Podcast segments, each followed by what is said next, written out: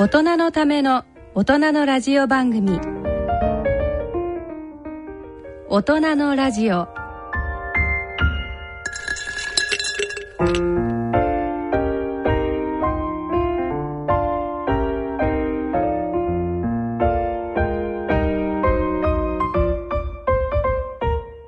皆さんご機嫌いかがですか？沼尾ひろ子です。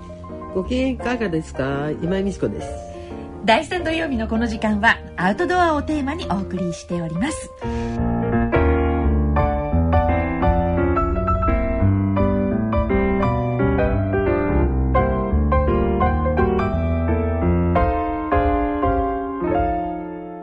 大人のための大人のラジオ。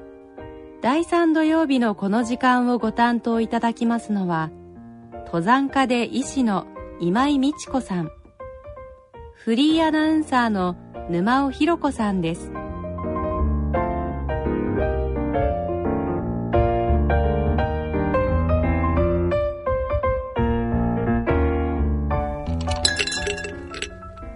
さて先生2013年も残すところあと10日です。そうですよね。ねえ今年はどんな年でしたでしょうか？とこう1年振り返ってみるとなんだかいろいろやっぱり今年あるんですよね。あのなんだろう私なんかはですねあの富士山の世界遺産うん。が決まったことですとかこれが6月でしょ？それと2020年東京オリンピック開催決定なんてのは9月にありますけど私あの東京オリンピックがの年に生まれたんです。あそうなんですか。そうなんです、えー。なので記憶は実は全くないんですけれども両親曰く、うん。あの聖火ランナーはをは見たよってあんたを抱っこして見に行ったわよとかっていうのを聞くんで、うん。なんかねあその年に生まれたんだと思うとまた、うん。これでまたあるんだなと思うのそうはすごく、親近感ありますよね。はいあります、うん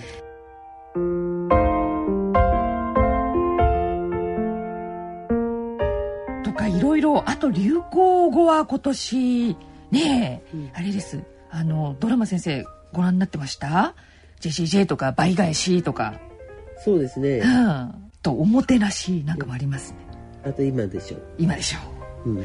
いろいろもうとにかくいろいろあるんですけれどもはい。先生は？ご記憶にあいるような。やあのーうん。なんか参照としてね、はい。1月に中国の PM2.5、うんうん。4月にボストンマラソンの爆破事件、はい。みんな覚えてることばっかりがあるんですが、うんうんまあなんだかんだ言っても、うん。えー7月のあの参議院選で圧勝しちゃったっていうか、うんまあその前に衆議院選圧勝なんですがはい。アベノミクスですよね。はい。これがやっぱり世の中的に日本の社会的には一番大きいのかなっていう風な気がします。であと自然の方としては、はい。やっぱりあの、えー9月10月のあの連続的してあの指摘しちゃった台風、そうですうん。ね、あの京都の渡月橋冠水とかっていうああいうのもそうですけど。はい。あれ驚きましたね、うん。はい。でアベノミクスはまだ、あのなんていうのかな。まああの景気が良くなるっていうのはあの道半ばの感じで、まだ庶民の方までは降りてきてない感じ私全然実感してないんですよね、まあやっぱりあのある程度マネーゲーム的にっていうかあのお金を動かしている人たちの方にはもうそろそろうんうん潤いがいってると思うので、はい、証券とかいろんなの買おうかなとかって思いますよね。うん。で思ってあの日経平均とか見ていると、はい。ちょうど山行ってる頃に下がったり上がったり動く。チャンス全然ないんですけど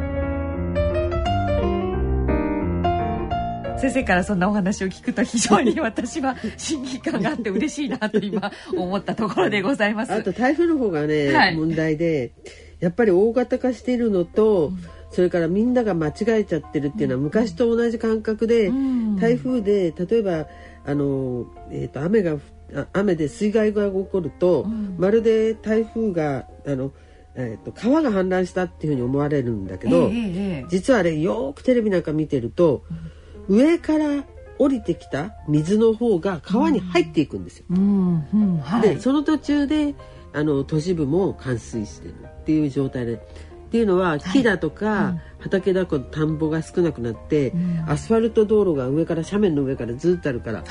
乾化するロードが増えちゃってるので、ね、うん、だからはい。森の上の方からうん余った水が落っこってきたのがん。全部、あのと都市向けて、ううん。ん、来るっていうことを考えてはい。都市の防災として、うん。要は水害をあのいかにこう、えーどっかに散らすかっていう、うんうん。うん海の方に持っていくかっていう。まあ東京都なんかは結構やってますけど、はい。そっちの方が大切になってきてますね。市防災ということを真剣に考えていかなきゃいけないと思わせるようなうん年でしたかね。そう。そうそれがありますね。はい、えー皆さんはどんな一年だったでしょうか？それでは大人のための大人のラジオ進めてまいります。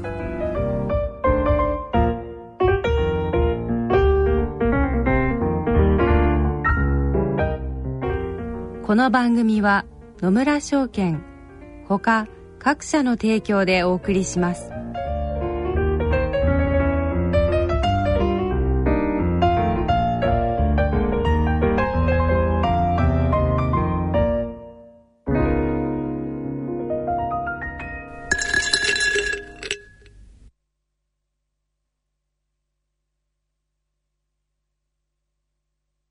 野村。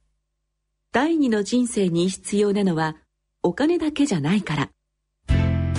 ゆったりとした旅を楽しみたい。健康はもちろん若々しさもまだまだ保ちたい。住まいをもっと快適にしたり相続のこととかもしもの時のことも考えておきたい。セカンドライフのために知りたいことってたくさんありますよね。あなたのハッピーなセカンドライフのために。野村証券の本支店ではさまざまなスペシャリストを講師にお招きして野村のハッピーライフセミナーを開催しています。詳細はウェブで「野村のハッピーライフ」と検索してください。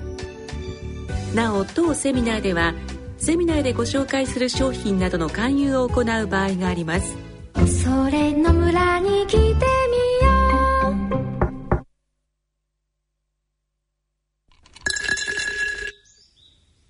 大人のための大人のラジオ。健康医学のコーナーです。ここからのこのコーナーは森林セラピーに焦点を当て今井美智子さんにお話しいただきます。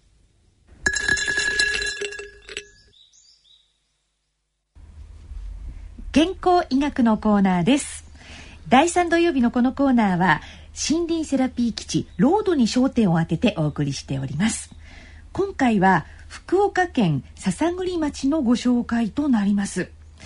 えーと九州福岡県ですね。先生こちらはこのこちらのアクセスはどういう言い方がよろしいんでしょうかね？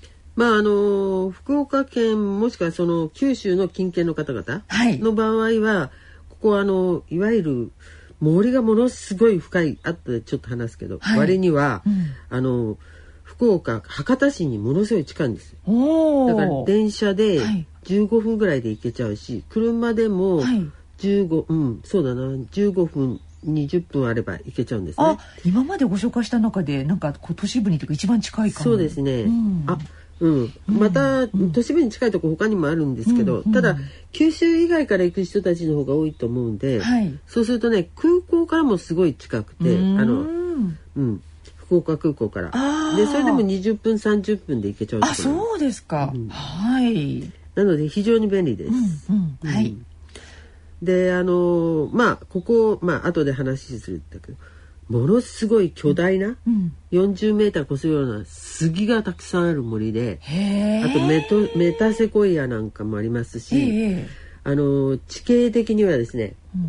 その笹栗の町を、町がとっても平らなんですよ。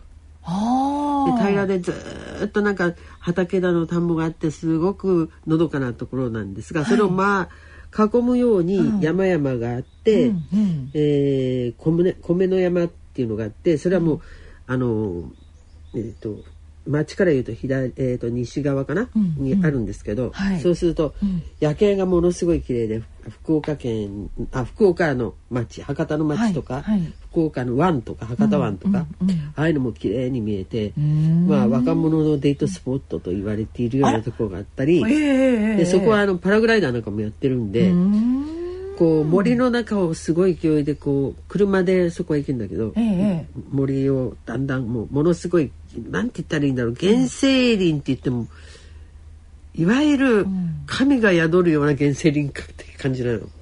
へえ。すげえ多いし。ああ、でそういうところも、あのお互いにこう交差するのが大変そうなちょっと細いんですが、うん。まあアスファルトの道路を行くと、よよーっつってようやった上がったなっていうところに、うんうん。ひあの米の山のあの頂上があってそこが広い芝生のところで、うん。気持ちよくて展望台で、うん。でそこからパラがパーッと飛んでいく昼間だとね。で夜は夜景がさっき言ったようにいろいろ見えるっていうことで、あー。っていうようなのが、うんまあ一応いなんていうのかないこのこの町の特徴、なんですけどはい。で森林セラピー基地っていうかロードは、はい。えー、4コースあるんですね。はい。でその4コースはアジサイコース、はい。夫婦杉コース、新田周遊コース、はい。落葉コースってうんうん。あって、はい。まああの結構新た周遊コースっていいとこなんですけどね、うんうんうん。あの秋はもう水きれいだしはい。春は桜だしなんだけどここはちょっと長いんですよ、うん。はい。10.5キロあるんで、あはいはい。でそういうのはまあだんだん行っていただくと考えると、はい。まあ今日はあの落落葉コースって言って、うんうん。まあ1.75キロで、ん。まあ往復しても普通に歩いちゃえば25分ぐらいで行けちゃうところにプラスして、うん。えっ、と大和の杉散歩道っていうのがあるので、うんうん。そこを含めてお話ししようかなって思っています。はい。ではい。実はですね、私えっ、と2001-2くらいだったかな、の頃に、あのーえー巨樹巨木百選っていう林野庁がやっている、はい。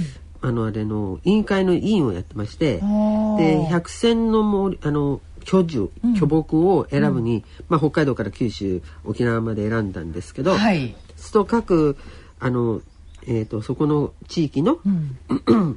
あの森林管理所の方々が山入って、はい。であうちこういうのがあるみたいなエントリーしてくるわけですよね。うんうんうんその中から姿形とかね、ううん。ん。大きさとかねいろいろしん、かん考えて、はい。まあ100選したんですよ。はい。で、うん。その時に、あのーたまたまね、ん。ちょっと資料が見つからなかったのに2003年になってから、はいえっと、6月のし7日の土曜日の、えー日経新聞の夕刊「明日へのわ、かえー話題」っていうので、うん。これあのシリーズでずっと1週間にいっぱい書いてたんですけど、はい。森林マラソンの話を書いたんですね。森林マラソン、うん。はい。でその森林マラソンっていうのはまあ私あの林野庁が、うん。あの要するにえーっと木材として木が売れなくなって、うん。外材がはびこって、うん。なかなか大変だからっていうんで、うんうん。秋山さあのさともかえー友秀さんっていう方が1982年に「森林浴」という言葉を作って以来はい。森を森は育ってそこにいるだけで活用できるようにしようっていう方向に行ったので、うん。で林野庁のまあその課長さんに頼まれて何かアイディアくださいって言うんで、じゃあって森林の中で林道を作って使ってマラソンやりましょうみたいな話して、でマラソンだけじゃなくってし自然観察だとか、はい。えっ、とあとはあの北海道なんかはうん。林道が3.6メーターより広くて4メーターあるので、えーそこでマウンテンバイクの競技とかねそれからあのホースバックトレッキングなんかも入れるんですけど、ええええ。でマラソン自体もまあ高尾山なんかの場合には、うん。あの普通に走る人。うんうん。だからそれはまあ20キロぐらいなんだけれども、うんうん。それをまあ7キロコースみたいなの作って、うん。中学生から走れるようにしたり、うんそれからはいお子さんたち、4歳ぐらいからのお子さんたちは、お父さんかお母さんと一緒なら一緒に走れるみたいにしたりとか、はい。うん、そういういろんなことをやって、でそのことをまああの新聞に書いたんですね。もちろんあの木の紅葉とかいろんなことも含め新しい手法として、うん。まあだから明日への話題だから、うんうん。森林マラソンっていうのが作ってもう7年目になって、ん北海道と九州と、まあ、東京は高尾山でありますよ。うんうんうん。でそのなら続きで今度はその、えっと巨樹巨木百選の中で、はい。まあそのマラソンの地域ですね、うん。あのえー、と笹栗のところに、そのその次ぐらいの記事に書いたんだと思うんだけど、うんうん。えー東田の二股杉というすごい立派な杉がありますって書いたんです。はいしたらね、うんすぐに、うん。えー、と現地の方からお手紙いただいて、うん。いやうちはその東田の二股もそうなんだけれども、うん。それよりすごいのがあると。はい。でそれが大和の大杉っていう杉なんだよって。うんうん。でで結局そのまあ東田の二股杉っていうのは林野庁の人が多分一番前にある立派なのをエントリーしたんだと思うんですよ。ああだけどぐるっと回っていくと、うんうん。奥に、うん。えー七股杉とか、うん。じゃれ杉とか、うん。まあ、名前のついてる、うん。綾杉とかあって、うん。うん。で一番奥のところにはい。大和の大杉っていうのがあってこれがまたすっごい立派でね。はいあの幹のところの幹周りが、うん。あの16.15メーターあって樹高が 40, 40メーターなんですけどは幹周りの1メーター2メーターぐらいのところから枝が8本にこう分かれていてそれももう1本の木ぐらいの太さの枝がね。でなおかつ枝の右側の方に枝と枝の二股になってる間のとこにん。1本棒が引っ張って、はい。それからそこの下にも棒が出てみたいな枝がついてて、T 字の枝がついてるの。とどっちの木の枝が伸びて反対に突っ込んだのかわかんないんだけど、へ T 字の枝があってもうすごいユニークで面白くて立はい。派な木があるんですよ。なので、あえーまあもちろんその、ーうん。さっきちょっとあの要するに神のいそうな空気のいいとこって言ったんだけど、はい。実は本当にそうではい。あの大祖神社っていう神社があって、はい。でそこの奥の院っていうのがあるんですが、うんうん。あの町からですね車でずっと来ると、うん。その落葉コースへ行くところの、ちょうど行くところの先のところに奥の院があるんですよ。はい。でその奥の院の、えー、とさらには、うん、隣ぐらいのところにトイレとか休憩地とかあったり、はいあ東屋でこう、えー、と下がね、うんうん。ガーンって見見見渡せるっていうか、まあ展望台はい。みたいになってるとこあってここもやっぱり景色は街の景色がはるか下に見える綺麗なととりあえずあの駅からのうんところが600メーターコースぐらいだからすごい急な斜面をあの車で登っていく感じなんですけど。はい。でそこからその落葉コースに関しては、えーほ歩道っていうか、まあ、よ要するに車の道に近いようなところを大祖大祖神社の方まで行くっていう。あの奥の院じゃなくてね。はい。っていうコースなんですね。うんうん。で途中で、えー、ともう出てすぐのぐらいの時に、あのいわゆるそのさっきの大和の大杉を見るも含めて、はいその大和の森の遊歩道の方に入っていくと、うんうん。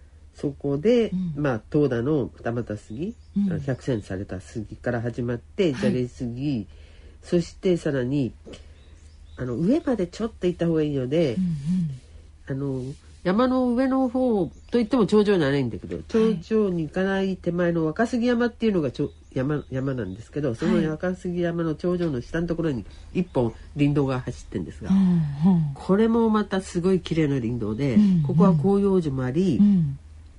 で林道そのものがまっすぐなってんだけど、段になって上下がかなり急なので、大きな杉だのヒノキも日をいっぱい浴びられちゃうから、はい。その林道が入ってるんで、うん。だからものすごい立派にできてて、うん。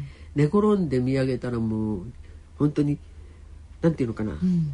すっごい鋭い三角形に木がピューって幹が見えるような感じのところがあるんですね。へでもう落ちあの人が昔からはそんなに入ってないから、はい。もう落ち葉がまあ一回積み重なったふかふかの道で、もう気持ちがいい道なんですよ。うんうんうん。なので、ん。そこのところを、うん。あのうんうん。いあの行って、うん。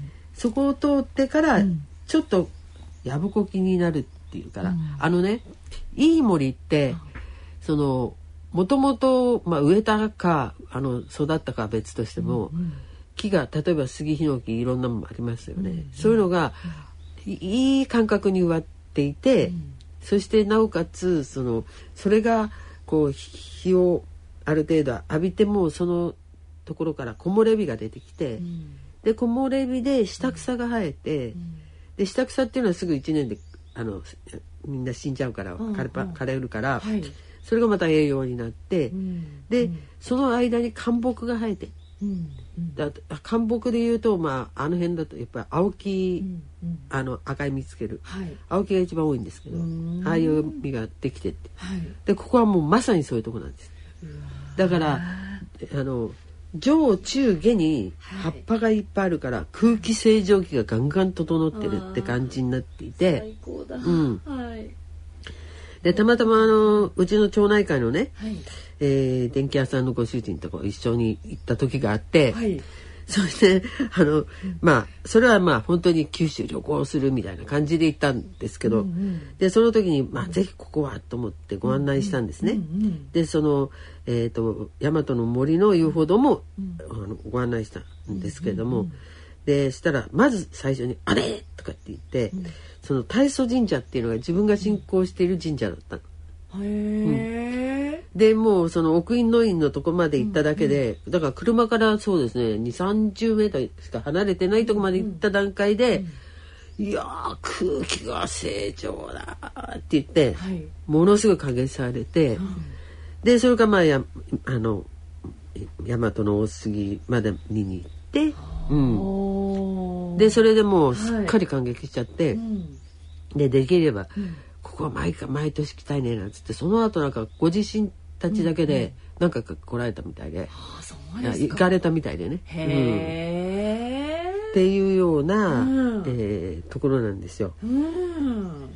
でそこのさっき言ったこ米の山っていうのがあってその若杉山はもう頂上まですごいあの森状態の山なんですけれども、うん。この2つはまあ見どころ。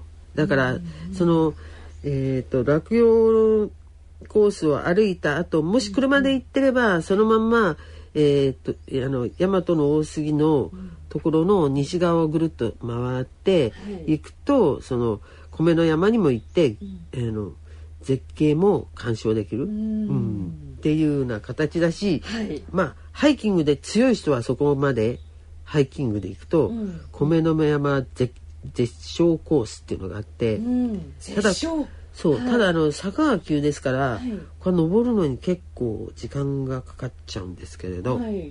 そういうコースもあるんですね。うん、だから、あれだけじゃなくてね森林セラピーコースだけじゃなくて、で森林セラピーのコースとしては他にもいろいろなそのさっき言ったコースアジサイのコースから始まっていろいろあって、はい。しかも手厚くいろいろ書いてありますので、例えばここで深呼吸しましょうとかここで目つぶって鳥の声聞きましょうあとかそんなことまで書いてある 書いてあるから、はいあのここに関して言えば、まあ、ガイドさんにちゃんとついてきてもらわなきゃじゃなくっても、入ってもいけるっていう、えーところではあるんですね。はい。でまたあの何かなやっぱりおっとりした、あの風情のあの、みななんていうのかな、お人々のところでとっても親切で。うん。だけど九州人って結構アイディアマンが多いからガイドさんと行けば寝っ転がるだのなんだのかんだのいろんな、うん。アクティビティも、あのあれこれやってくれますね。太陽の方に顔を向けるアクティビティとかいろいろあるんだけど。本当に、あらじゃあガイドさんと一緒がいいかなやっぱり。そうなんですよ。うん。うん。は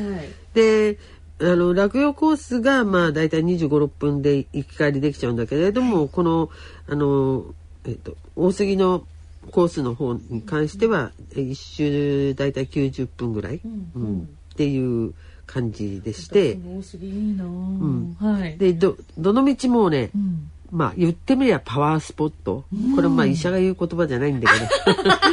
あの、えー電気屋さんのご主人があれだけ感激されたとこ見ると確かに空気がいいんだわ。って、その山荘の、うん、植物たちが結構空気正常化してくれてるってすごい思うから、うん、パワースポットっていう感じで、はい。でと山森の中でしいたけの、あのいわゆる牧をこうほらダーって並ぶわかります、はい原木のそうそうはい。原木しか、しか。ええええあれなんかもあるんですけど急峻な斜面だから、なんかベタベタベタってしいたけの原木があると、なんか生活を感じるじゃないですか、うんあ農農業地歩いてるなんて、うんうんそうじゃなくて山の中にこう、すごい急峻なとこにあるからよくみんなあんなとこ原木ちゃんと積んだなみたいな違う感覚になって、うんだから昔の人が相当いろいろ苦労してやったのかなだからお土産はやっぱりしいたけとかって多いし、はい。まあもともと九州ね豚骨でいいしいたけ多いですよね,、ですね。はい。あと味噌が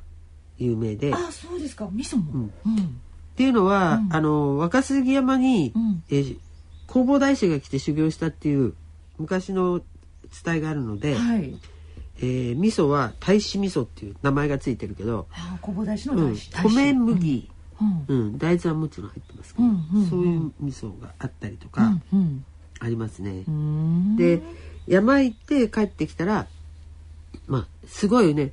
駅のねすぐ裏っていうか、まあすぐ隣ってどっちが裏とか言うとあれ失礼だから。うんうん。隣にオアシスっていうその温泉があってはいここはまたすごいんですよ。うんどんな風に全部はするっていうの。まあお風呂入り行くだけじゃ旅館の中であるんじゃなくて、はい。すっごい広いスペースにはい。温泉に入るのもあるしそれからあのよく旅館の大広間で宴会やるじゃないですか、はい。あの舞台までついてるような、はい。あれぐらいの広さの60畳、70畳あるような待合室。そこは別にお金取んないんですよ、はい。あ待合室とかあの休憩所休な。憩所、うんうんうん。うん。とかもあるし、はいそれからレストランなんかもあるしお土産屋さんもあるしあ何でもある。何でもあるんですよ。はい。でそのレストランは、うん。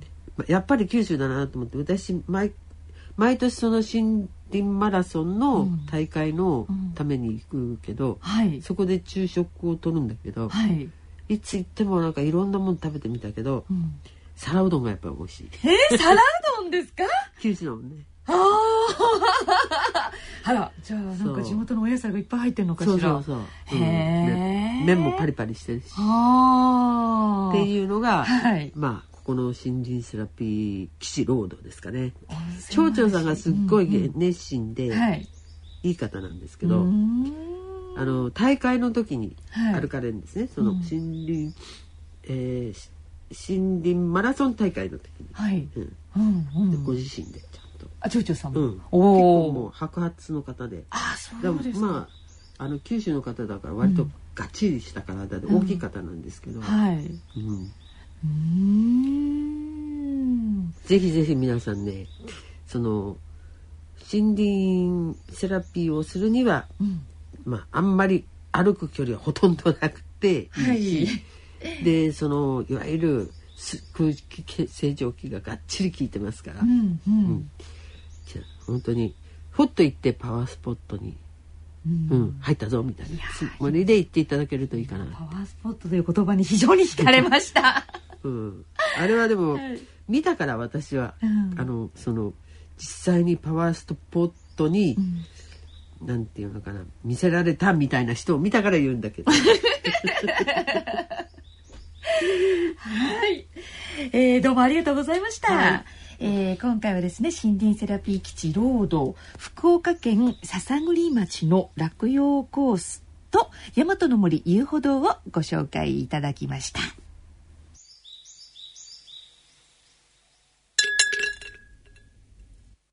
野村鈴木さんちも田中さんちも佐藤さんちも深堀さんちも貯蓄から非課税投資へ。野村で NISA 始めた人から非課税に。野村。伊藤さんちも。高橋さんちも。渡辺さんちも。中村さんちも。貯蓄から非課税投資へ。野村で NISA 始めた人から非課税に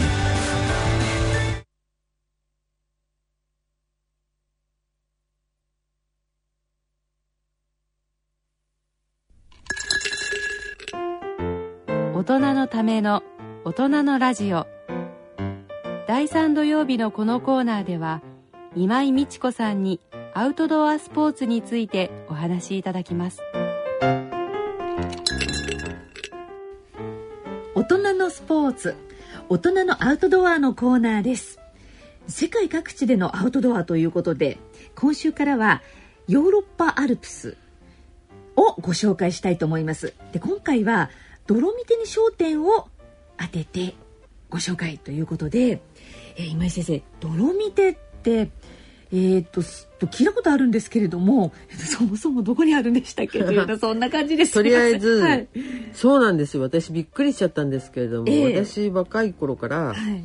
ずっと山が好きで行ってるからあのーアルプスヨーロッパアルプス山脈はい。の、えー東アルプス山脈の一部なので、うん。結構こうメジャーなんですね、はいドロミテっていうのは。はで向こうの人たちはメジャーなんだけど、はい日本はなんか地球の歩き方にも載ってないみたいな感じで「へえ」とかって思ってでもねあ、のイタリーってもともとあのなんだろうしあのえっとあのユネスコの世界遺産はい。一番多いぐらい多いところなんえで、え。でただし、うん。イタリーのその遺産は、うん。ほとんどが文化遺産で、うん大体文化遺産がえーとあれどれぐらいなんだっけな？40から465あるんじゃないかな。なんだけれども、はい。あの、えー、と自然遺産は3つしかないんですよ。うんうん。で一番最初はあのエオリア諸島っていうのがはい。2000年にシチリア島のあの北の方なんであのちょうどイタリーの靴のつま先の先の方ね、うんうん。つま先の先にちょっと石ころみたいにつま先で蹴れそうなになってるじゃない？はい。シチリアとかあって、はい。あの辺あなんですね。南の方というか、うん。うん。はい先っぽはい、そこは割と早かったんですけど、うん。2009年にドロミテが、うん。ドロミテもしくはドロミチっていうんだけど、うんうんあのー世界遺産になったんです。ただし、それもドロミテの全体っていうんじゃなくって、はい。あのそもそもドロミテって、うん。岩が赤茶けててちょっと灰色っぽくてドロミテなの。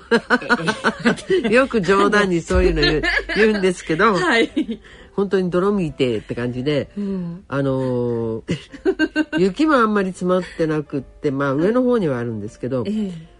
あの花崗岩の赤茶けたザラザラしたのがのにへへへあの、えー、と変成画みたいなのが混じってる茶、灰色みたいなのが混じってるような、割汚らしいっていうかあんまり美しくない、うーんその奇岩うん。なんか不思議な形の、はい。うんだからあのーなんだろう。コッペパンとはちょっと違うんですけど、うんあのスイスの硬いパンなんかで、うん。コロッとしたのありますよね。なんああかコロッケみたいな感じのはいはいはい。ああいうパン型みたいなうん山があったりう、ーんだからもっとゴツゴツしてんだけどであとはあのドライチンネなんていうのはすごい有名なんですけどはい。歯肉の上にうん。牙みたいな歯が3つこう突き刺さってるみたいな形、はい。うん？うん、うん。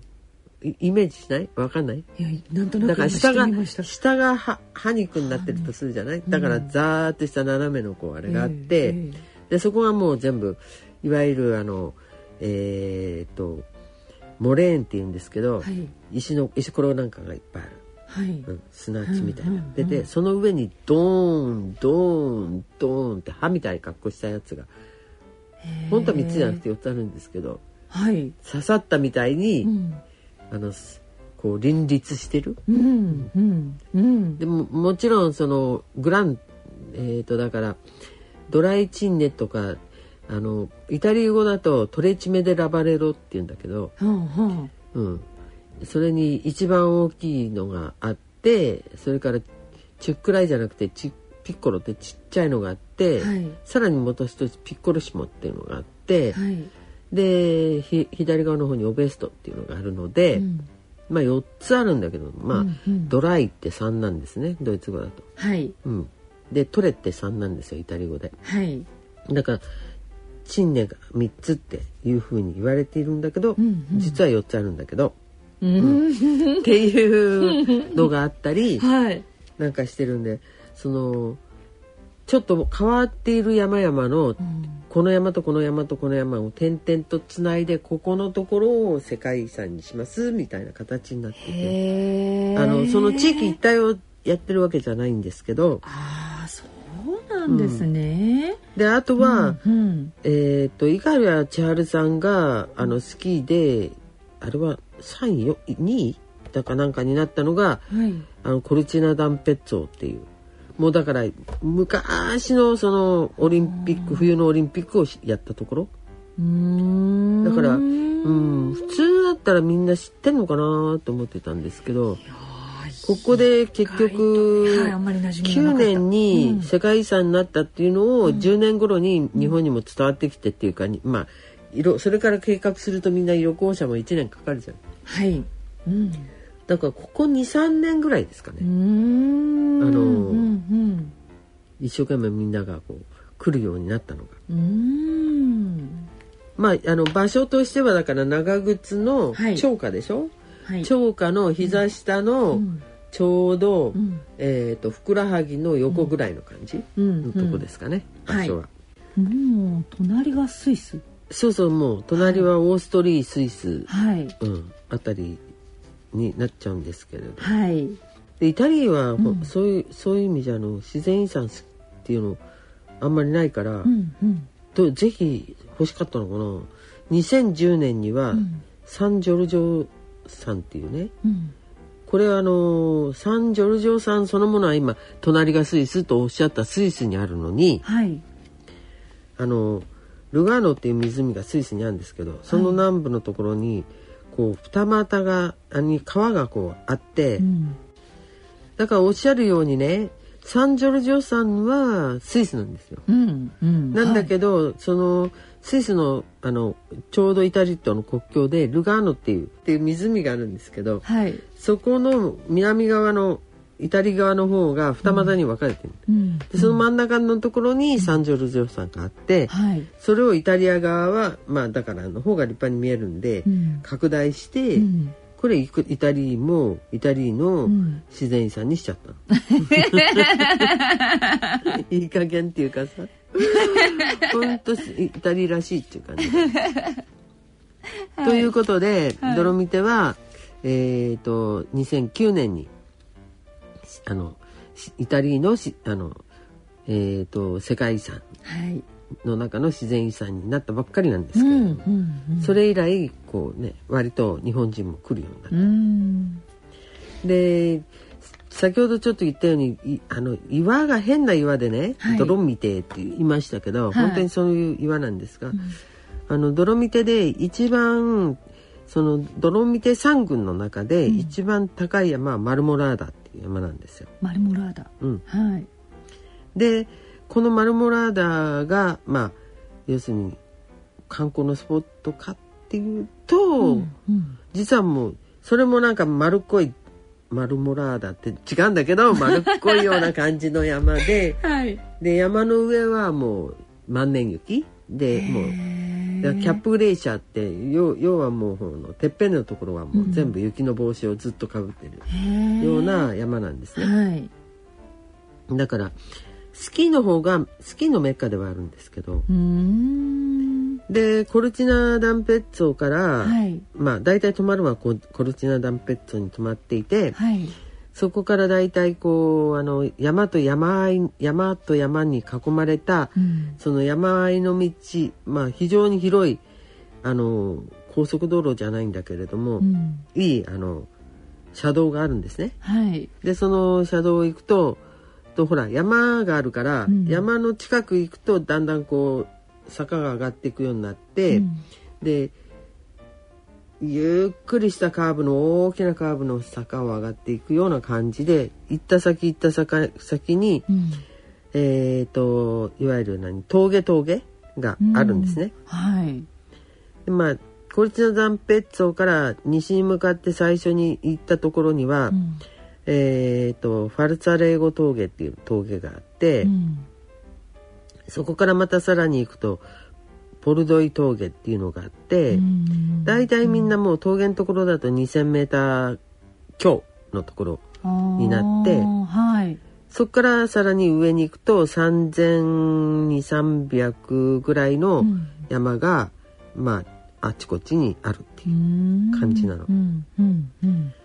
でまああのすっごいケーブルが発達していて、はいケーブルカーね。はい。で例えばえっ、とまあファルツァレー号にもケーブルあるし峠から。うん。それからボルドーイにも峠からケーブルがあるし、うんそう。あのそういう峠からのケーブルってあの一気うにん。4分間ぐらいで、えっ、とね1200300メーターいっちゃうの。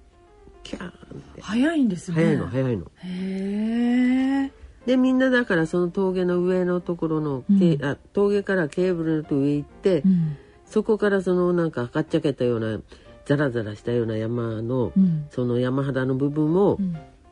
ザラザラザラザラ滑って降りてきて、下側の方のまああの峠のあたりはもうほとんど、えー、と草原地帯なのですごい綺麗なお花もいっぱいある草原地帯で、はいまあ、北海道をもうちょっとうねらせてさらにだだっ広くしたぐらいの草原地帯があるんですよ。でその草原地帯ででさらにその、えー、とコルチナ断別はあの谷底の方にあるからそこから上がってきてその 2,000m の峠まで行く間のところには、ん。今度はあの針葉樹林帯がずっとあって頭皮が主なんだけど、でそこを抜けてそうすると今度あの草原地帯になってはい。でまあこの辺の人たちはみんなあの、えーいわゆる農業って言っても牧畜業ですから、うんうん。牛だのヤギだの、うん、羊だの、んああいうのがもう草原にはいっぱいいて、いやーのどかのどのどかのどか。すごい風景なんですね。はい。で私たちはここであっちこっち行ったんですけど、うん。えー普通はハイキングにみんな行くのね。うんうん。はいでさっき言ったその、えートレチメデラバレドドライチンネっていうのは、うん。まああのコルチナから行くとちょっと一山越えていくようなところになっちゃうんですけどちょっと離れてんですけど、はい。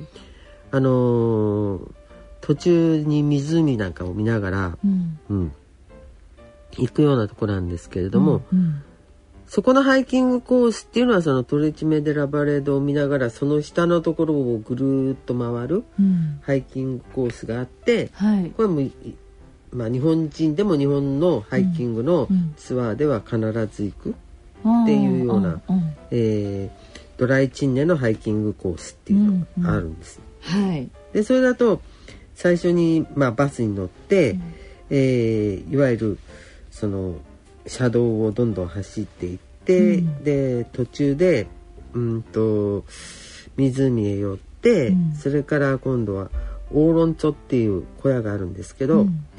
あの水リナ湖っていうの水リーナっていう湖があって、その湖の脇からちょっとえっ、と本道を外れてそのオーロンチョ小屋まで行く道があってそこから入るんですね。はい。でオーロンチョの小屋行ってそこからさ歩き出し。うん。ううん。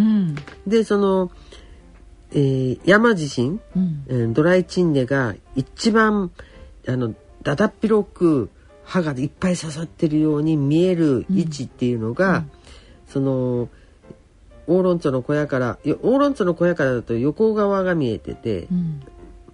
厚みの薄い方あの短い方が見えててでぐるーっと回って尾根そこの周りの峠のところへ出て、そこからさらにぐるーっと遠くへ行くんですよわざと。うんうん遠回りに。はい。でぐるりーって回っていった真ん中の回って真正面みたいなところへ着くんだけどはい。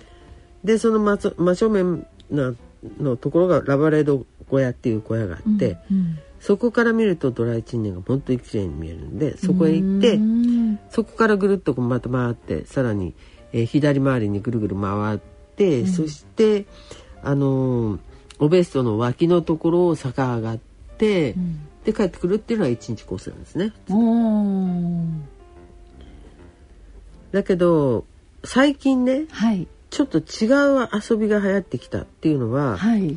これはまあロッククライミングとかやってる人とかいわゆるアルプスを登るアルピニストの人たちが、うん。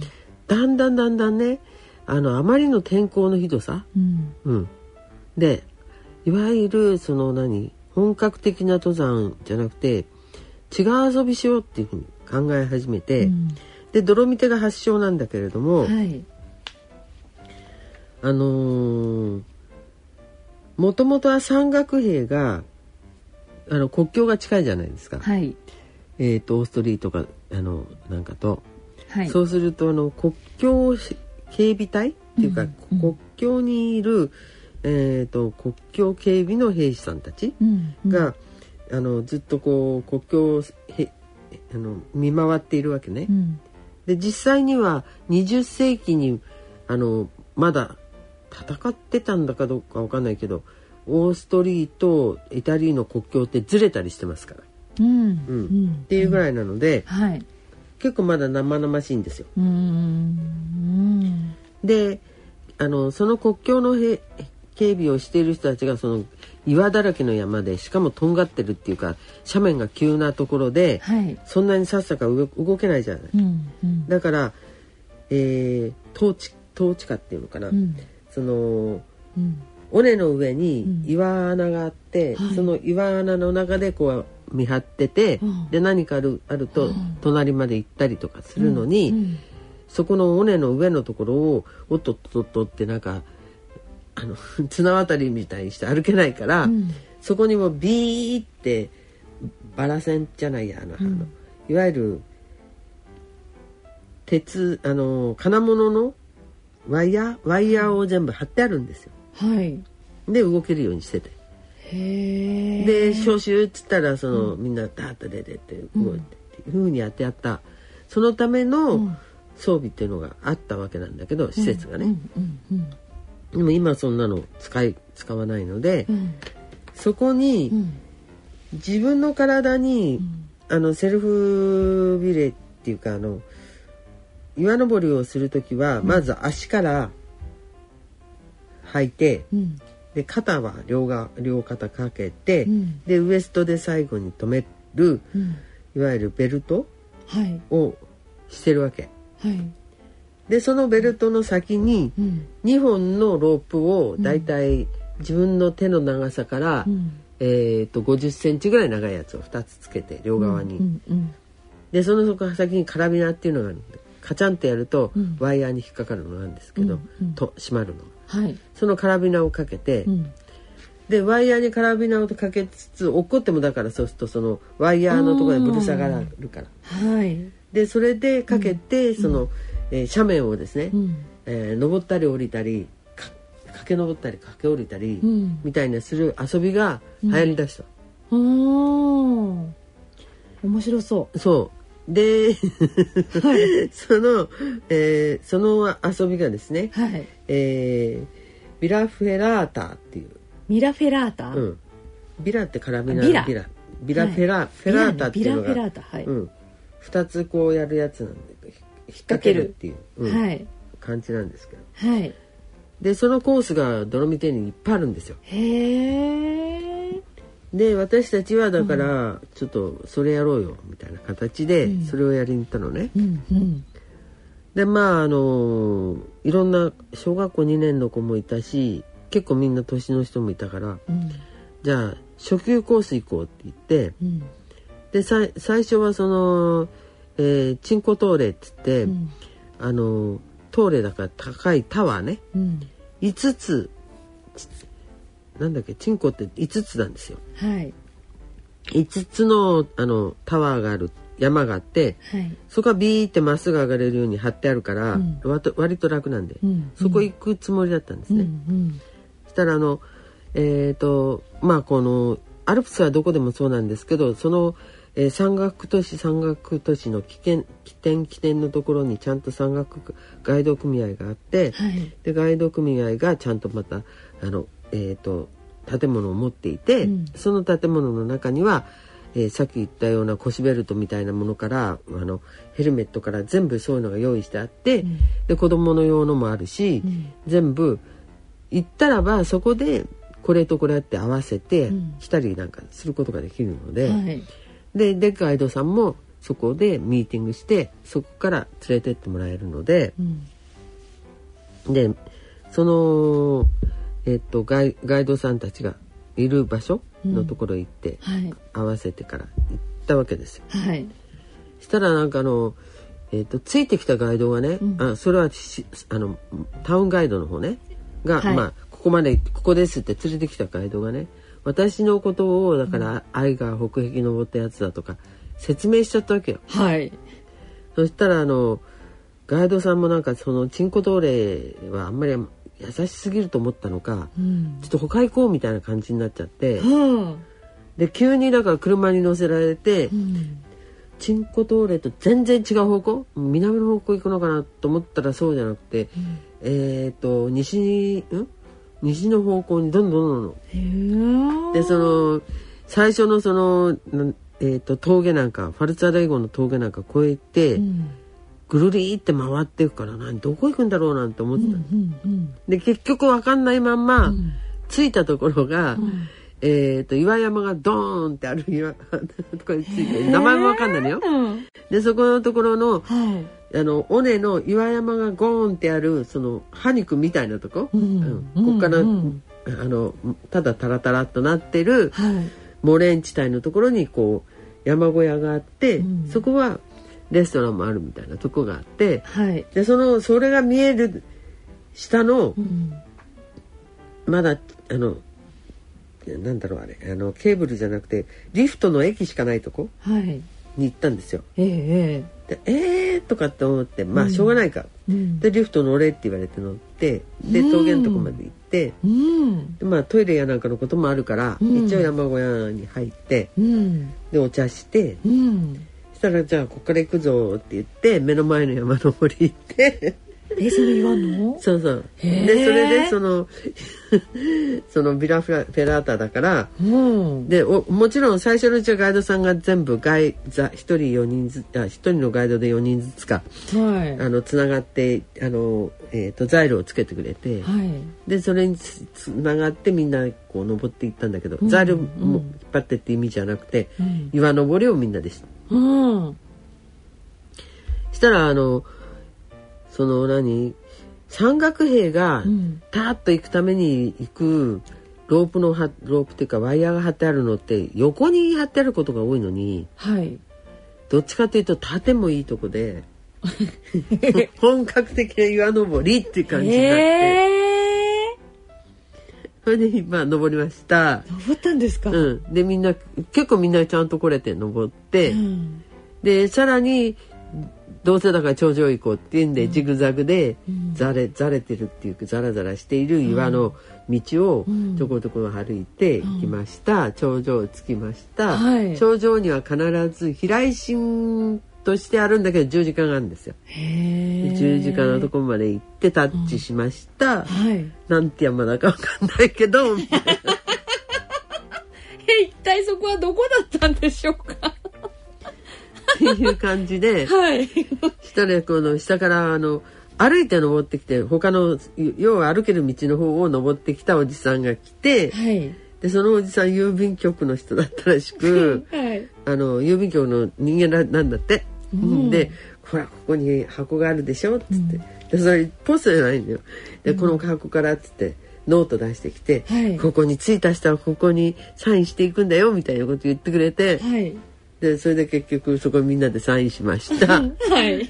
全然山の名前わかんないけど山頂行きましたサインしましたで帰ってきましたみたいな。で帰ってきたの。はい。そしたら今度はあのバスあの要するに自分たちの専用車で行ってるからなんだけど、はい。134人乗りの、えうん、小型バスで。えはい。でそのバスに乗りました。したらそのバスの運転手さんがすっごい陽気にあれやこれや喋んだから全然わかんないんだけどたらね普段通ったことのない峠のところで連れて行ってくれたの。はい。でその峠があギャウギャウっつったかな？ギャウパスっていう、まあ、はい。峠だったんですよ。はい。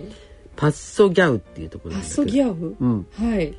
で2236メーターあるところだったのね。ああなかなかの。うん、はい。で峠のところで、まあ、峠着いたしっていろんなこう案内図があって看板とか見た。はい。で山がねその山頂に行った時にトファーナ・デ・メッツォって割と有名な山があるんですよ。はいそれから一番大きなマルモマラーダンも見えました。はい。両方見えたんだから位置は大体分かった。この辺だなっていう位置は分かってたの。うんうん。で結局セラ山群っていうのもあって、はい。あラセラが地にあるなとかって見えてたから、うんうん。場所は分かってたんだけど結局名前分かんなくてって言って峠のところでそのおじさんがあの今度は運転手さんのおじさんがはい「ほら見てごらん」って言ってで峠でヒュッて後ろ向いたら、うん。その行った時にはもう なんかえっ、とリフトの駅のところからこうやってあんまり見上げすぎて、うん。岩山が見上げすぎて全容は見えなかったんだけど、うんそこの峠から見たら、うん。どうも自分たちが登った山を指してるわけよおじさんが。へえ それで、うんあれあの山の形あ十字架あるし、みたいな。うん。うんでそこにあった案内板のところを見て、うんそのうん。峠は峠から見える山々の案内板が全部案案内板にあ山が書いてあるから、はい。で見てうん。そしたらアベラウっていう山で 分かったんですね。アビラアベラウっていう山でへー。2648メートル。へえこれ登ったんだみたいな。大した高さじゃないんだけど。そうですか、すごい。よかったですね。登った山の名大前名前が分かって。だって行く先コロッと変えられてで 行っちゃったし、はい。途中でね全然山の名前わかんなかった。でもそれはそれでだからねはい。しばらくぶりに岩登りできて楽しかったですよ。さすが先生すごい。岩登りまでしてきたんですね。ビラフェラータがね。そうそうそう。はい。いやーあの登った山が名前が分かってよかったです。よかったです。ということで今日は、えーヨーロッパアルプス第1回目ドロミテでのアウトドアについて今井美智子先生にお話を伺いました。この続きは次回の放送でお送りいたします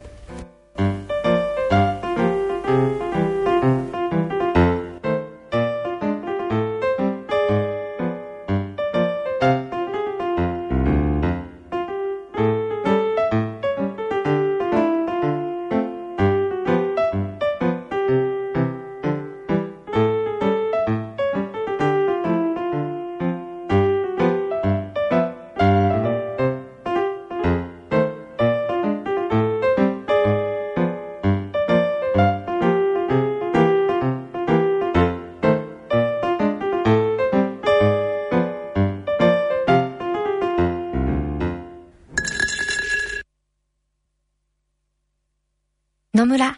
鈴木さんちも田中さんちも佐藤さんちも深堀さんちも貯蓄から非課税投資へ野村で NISA 始めた人から非課税に。野村。伊藤さんちも高橋さんちも渡辺さんちも中村さんちも貯蓄から非課税投資へ野村で NISA 始めた人から非課税に大人のための大人のラジオ。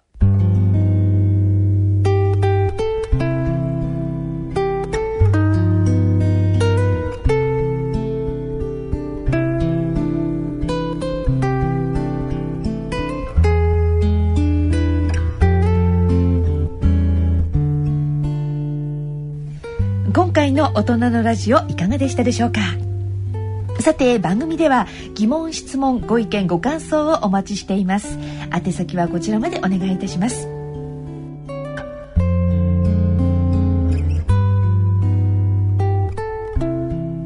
ラジオ日経大人のラジオの宛先です。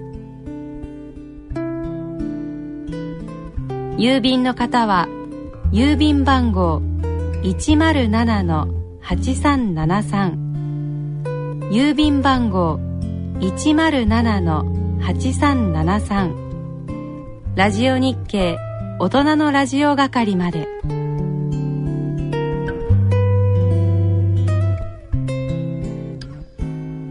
ファックスの方は東京03-3582-1944東京03-3582-1944ラジオ日経大人のラジオ係までお送りください。なお大人のラジオの番組ホームページ右下にありますご意見お問い合わせ欄からも投稿いただけます。皆様からのご質問ご意見ご感想をお待ちしております。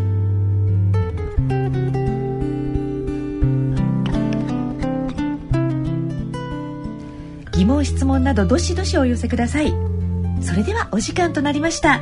お相手は私沼尾ひろ子と。今井美智子でした。次回お会いいたしますのは来月1月18日となります。それでは皆様次回まで。良いお年を。